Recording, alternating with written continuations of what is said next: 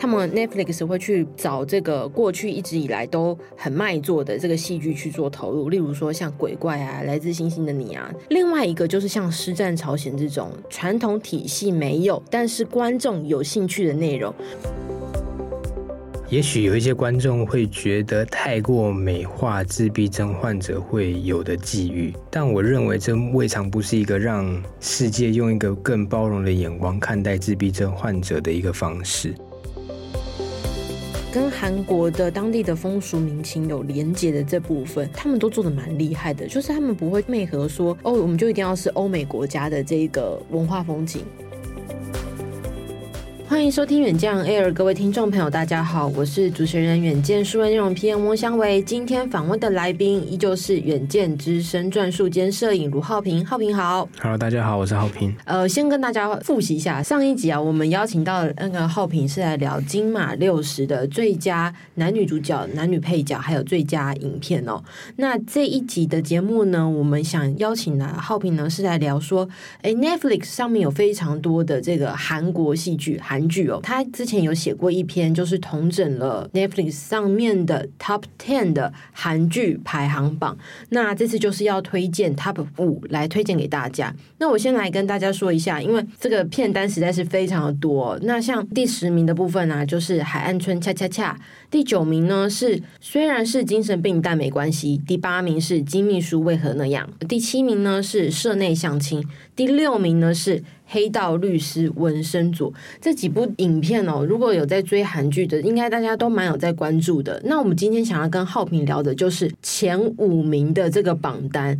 那这五名的榜单呢，浩平全部都有看过，对吧？对，没错。我们今天就来跟浩平聊说，哎，这五名他们到底各自的魅力特色是什么？为什么他们在呃上映的时候，能够在台湾甚至是全球掀起这么大的话题的讨论度哦？那首先第五名的部分，刚刚十到六我们都跟大家说了嘛。第五名的部分呢，先跟大家公布，就是《非常律师禹英语》这部律师剧蛮特别的哦，它应该会比较归类在说是职人剧的这部分。可是它当初在台湾上映，就是 Netflix 上映的时候，引起蛮多的这个讨论度，主要是这女主角的她的这个角色上面，呃，塑造的非常成功。浩平，你自己为什么会喜欢这部剧啊？《非常律师》是由朴恩斌所主演的嘛，他几乎把一个自闭症患者在生活上所会遇到的难处完美的诠释了。也许有一些观众会觉得太过美化自闭症患者会有的际遇，但我认为这未尝不是一个让世界用一个更包容的眼光看待自闭症患者的一个方式。对，就是这部剧其实很活泼、很幽默、很充满魅力。那在朴恩斌的诠释之下，我们可以完全相信他就是那个演员。本人，嗯，也只有他才能演出这么一个出色的角色。我认为这是一个 Netflix 上，如果大家在挑选韩剧上不知道该怎么选择的话，这是一个很值得去收看的片单。相信应该已经很多人看过了，但如果真的还没看，绝对要去回味一下它带来的各种感动。嗯，对，它很出色的地方在于，就是它每一个单元其实是各自独立的，再又又用某一某一些独特的方式把每一个单元。串联在一起，就你不会觉得看每一个故事不连贯，而是它是透过不同的法律案件，然后透过这个自闭症患者律师的角度去化解跟去解决各种不同社会角落的难题。嗯，对。像如果我们说职人剧，像看日本也拍蛮多的职人剧的嘛，那种呃律师这个角色。呃，很多这个知名的演员都有演过。不过，像这种职人剧里面，那主角的背景又这么特殊的，刚刚说他是这个自闭症的患者，所以他其实有两条支线可以走。一个就是他的律师这个角色，他会面临到什么样的案件？那另外一个就是大家会很难想象说，诶，自闭症患者他要怎么样去从事这么高难度的工作？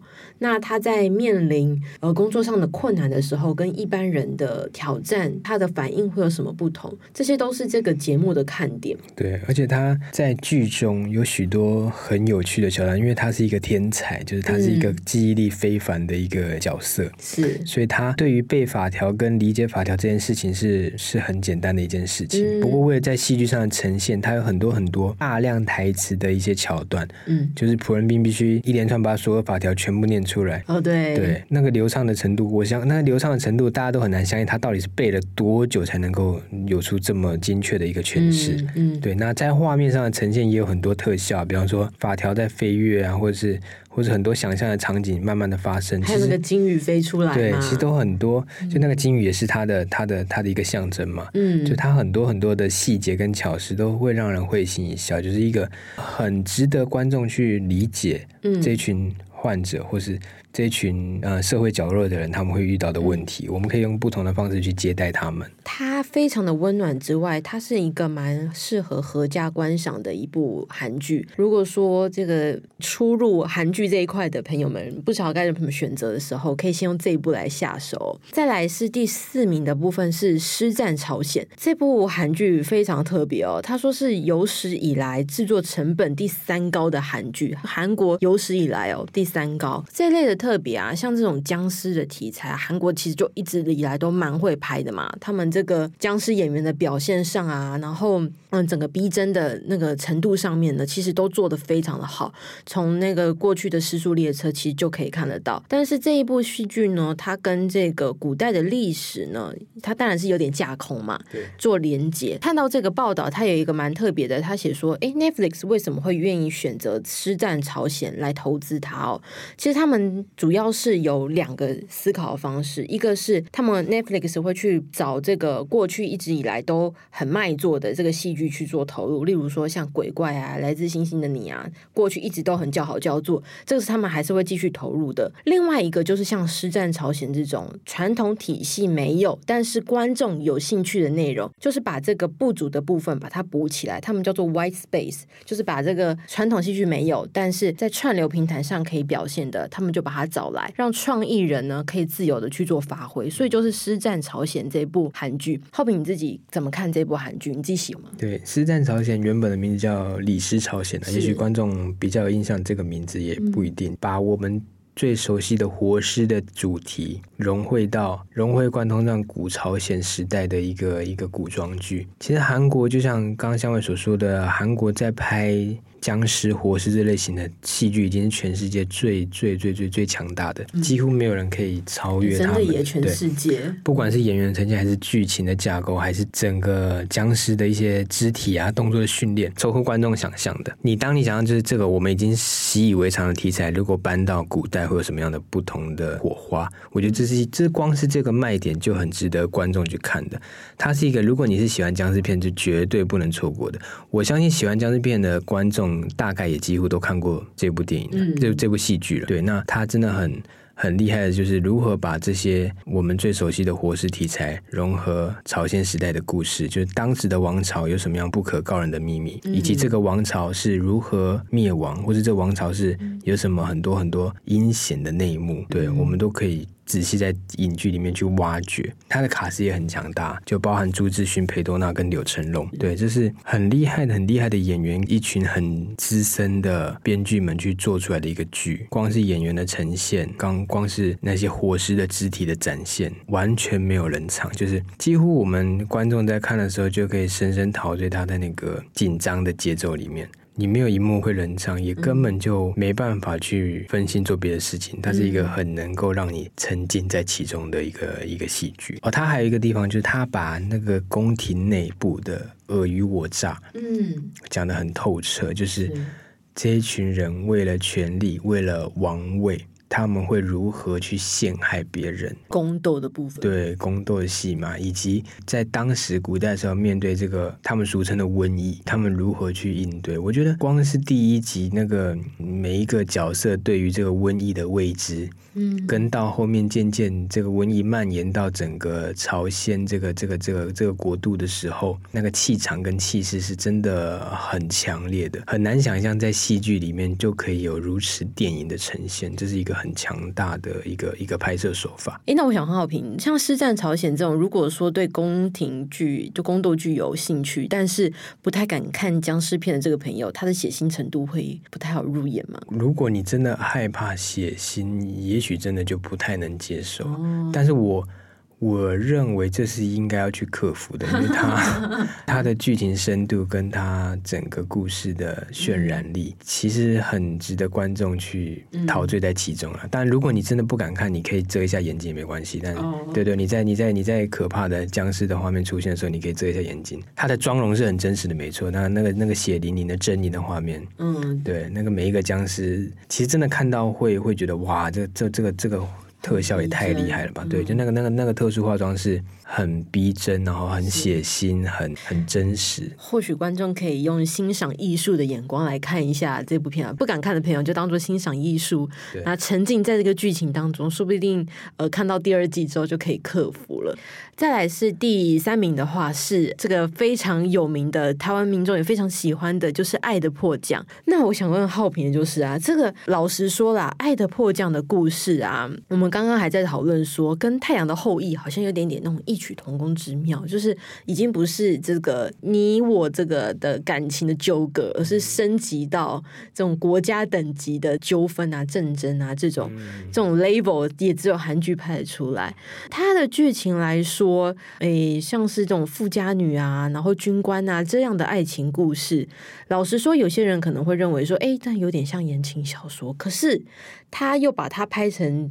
这么的呃引人入胜，他到底为什么有这样的魅力，可以受那么多观众喜欢呢？我觉得，当然最关键原因就是男女主角，对，这这两个摆出来就是玄彬跟孙艺珍，对，这两个摆出来就是观众就一定会买单的组合。这个有点像当时来自星星的你，全智贤跟金秀贤他们的那个呈现，就是男女主角都是非常高颜值的，然后剧情也是完全超乎想象的一个、嗯、一个组合，但他确实也因为。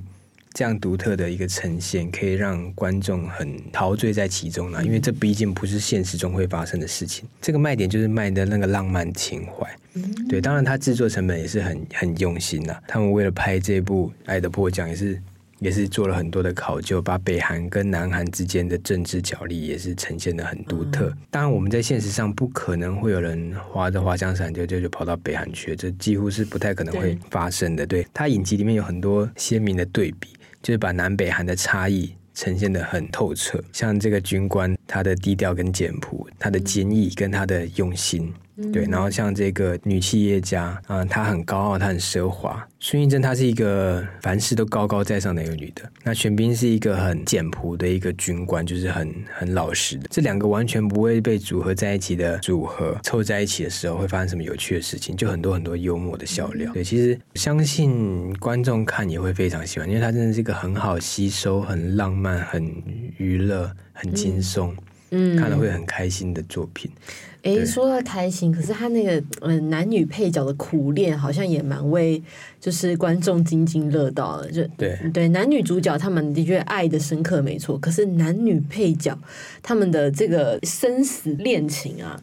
好像也是在这个最后呢，留下一个尾韵，大家能够蛮有共鸣的。对，其实就是包含男女主角，其实连男女配角他们的感情线也也很让观众去期待。嗯。好，再来是第二名的部分，第二名就是《僵尸校园》，在 Netflix 上面上映蛮久了，可是它上映的时候的确也是掀起一波讨论度。就像刚刚有提到的《尸战朝鲜》，这个僵尸题材一直是韩国非常擅长的。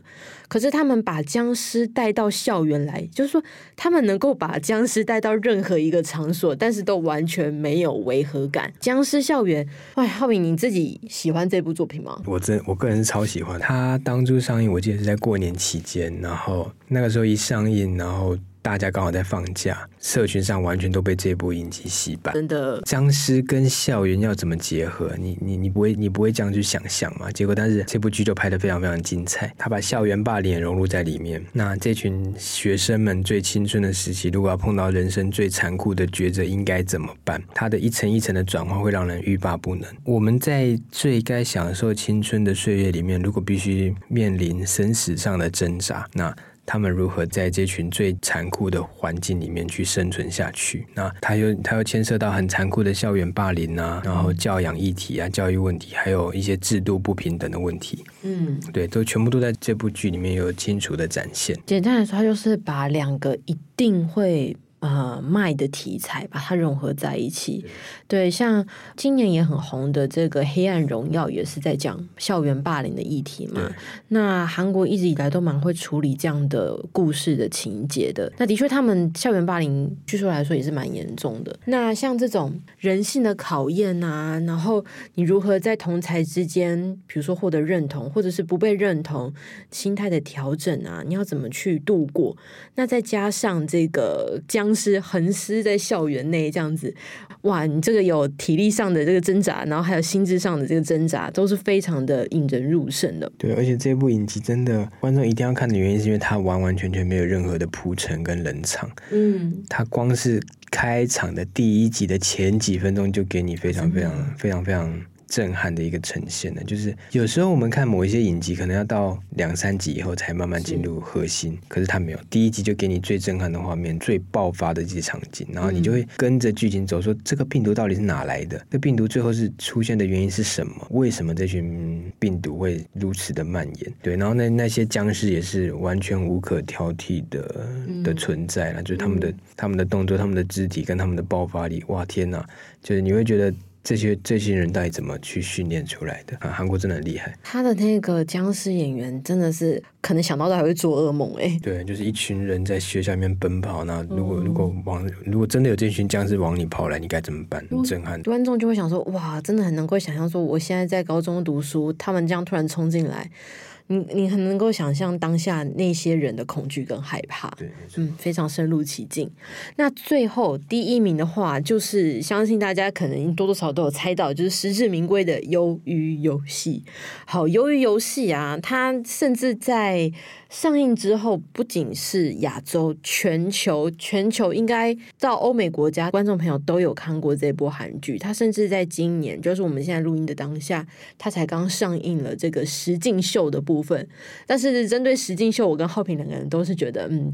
就是大家看戏剧就好，实境秀就当偶尔的消遣就可以。他并没有这个韩剧拍的那么的那么的有吸引力啦。我们个人是这么认为。那由于游戏，它当初其实在这个 Netflix 上映之后，就蛮算是创下蛮破格的这个记录哦，甚至还有得到哎是艾美奖吗？我不晓得。对，很很多奖项。是他到底为什么？的确，这种生存戏哦，生存这种实境算是实境秀的这部分。他一直以来都有一定的客群在，然后其实国内外都有在拍，但是为什么鱿鱼游戏可以在全球陷入疯狂？其实鱿鱼游戏它厉害的地方就是，我们可以先我先说它的数据哈，它是目前韩国在全球。最具代表性的影集了，嗯，然后它也是整个 Netflix 上收看时数最高的作品，超过所有的美剧哦，它已经是所有 Netflix 上戏剧类别收看时数最高的作品，它在上线的二十八天内就达到了十六点五亿个小时，对，这是全球最高，目前还没有其他的影集可以超过这个记录。我觉得它最引人入胜的地方，是因为它把人性拍得非常非常的透彻。对，人性这个议题，其实要拍好非常不容易。如何把人性跟人生，以及如何让这一群生活最底层的人聚集在一起？对，我觉得这是一个，这光是这个题材就很吸引人。参能会去参加鱿鱼游戏的这一群人，已经是在真实世界的社会上，已经是最低落、最底层。完全没有任何的希望的一群人，编剧跟导演就把这群人聚在一起。那当这群人去玩真正会死掉的生存游戏的时候，他们应该如何去生存？其实你光光想象就就觉得他真的非常的厉害。谁会想得到要把这群最弱势的人、最没有希望的人聚在一起，然后你赋予他们一个希望，只是这个希望的代价是会真的死亡。你死亡是有人会担心的吗？好像其实也没有。你如何在这个其实你已经没有后顾之忧，你根本也没有任何累赘或是有什么希望的情况下，你要去干掉别人，然后去对去去晋级到最后的生存下去。嗯、哇，这真的很很吸引人的，而且他完全没有冷场。而且相信我们如果在跟着看的时候，如果 A、B 选择的时候，观众一定会想说：那 A 跟 B 我要选什么？对，我要出卖我的我的队友，然后去选择对我有利的吗？还是我我就要这样牺牲自己，我自己去死？他的那个整个氛围啊，感染的力度是非常强的。他的世界观也是很让人去好奇，他究竟会如如何去营造？因为我们可以看到，在影集里面可以看到，他已经不是第一次这样有这样的竞赛了。所以一直以来，一直以来，在他的世界观里面，就是有很多很多这样的的竞赛，只是他的竞赛内容都是超乎想象，也也可能可以说是不合逻辑。就是有时候你觉得会会会死亡的选择，却是会生存的一个手段。然后他会考验非常非常多的人性，比方说，你一直以来，你上一关是跟你很好的战友，你们一起闯关，但到了下一关，你们这群战友却必须只有一个人可以存活。哇，这很残酷哎！就是哇，就是你当你去遇到这种状况的时候。你会怎么去应对？观众可以去想象，如果跟你一起的好伙伴，你在你们必须你必须杀掉他，那那怎么办呢？对，我觉得这是一个很很值得观众去探讨的人性。那他现在第二季也已经快播出了哦，真的吗？对对，在明年第一季，我觉得很值得大家一定要去收看。哎，那他的第二季的演员也会是延续第一季的吗？对，就是可能有一些有一些演员有有继续延续下去，但有一些没有。对，嗯嗯，嗯，我觉得如果没看过的观众一定要去看一下。我自己。超期待的，就是他的第二季应该也会有这种新的关卡的部分。像他第一季啊，最有人热到，应该就是他的关卡都蛮有创意的，也不是说有创意，他就是小时候玩的那种呃游戏嘛，什么一二三木头人啊，然后什么打弹珠啊，这个跟我们我们的记忆会比较有关联，甚至也让韩国的那个这个搓糖饼也再次爆红嘛。对对，他这个连接跟韩国的当地的风俗民情有连接的这部分，他们都做的蛮厉害的，就是他们不会媚合说哦，我们就一定要是欧美国家的这个文化风景，但是他还是融入他们当地的特色进去，让那一些呃游戏啊，能够很轻易的让全球的民众都能够理解。比如说一二三木头人，它的规则就是这样，你很容易理解。然后臭汤饼就是这样，可是又能够带入韩国的风俗，就是一举两得，非常的厉害。对，而且他他的暴力美学是很极致，他刺死的速度是毫不。毫不冷场，就是你该死就该死，然后你你你活不下来就是活不下来。他那个死亡的场面是很有诚意的，对对对，观众可以看，就是如果你喜欢血腥的话，真的可以仔细欣赏他那个每一个不同的死亡的手法，嗯，就是很残酷又血腥，但却很充满暴力美学，很厉害的一个呈现。不愧是花了非常多次预算下去拍的，的确每一集也是像刚刚说的，像这种电影的规格。就在今天呢、啊，就推荐给大家这。的五部哦，我们再帮大家重复一下。第五名就是那个《非常律师禹英雨》，再来是《师战朝鲜》、《爱的迫降》、《僵尸校园》、《鱿鱼游戏》。那如果还没有看过的观众朋友，可以趁接下来的连假，好好的在家里窝在家里，慢慢的欣赏。那今天非常谢谢浩平，谢谢大家。如果呢你想要了解更多细节，欢迎参考资讯的连接。最后，请大家每周锁定原酱 Air，帮我们刷五星评价，让更多人知道我们在这里陪你轻松聊财经产业国际大小事。下次再见。拜拜。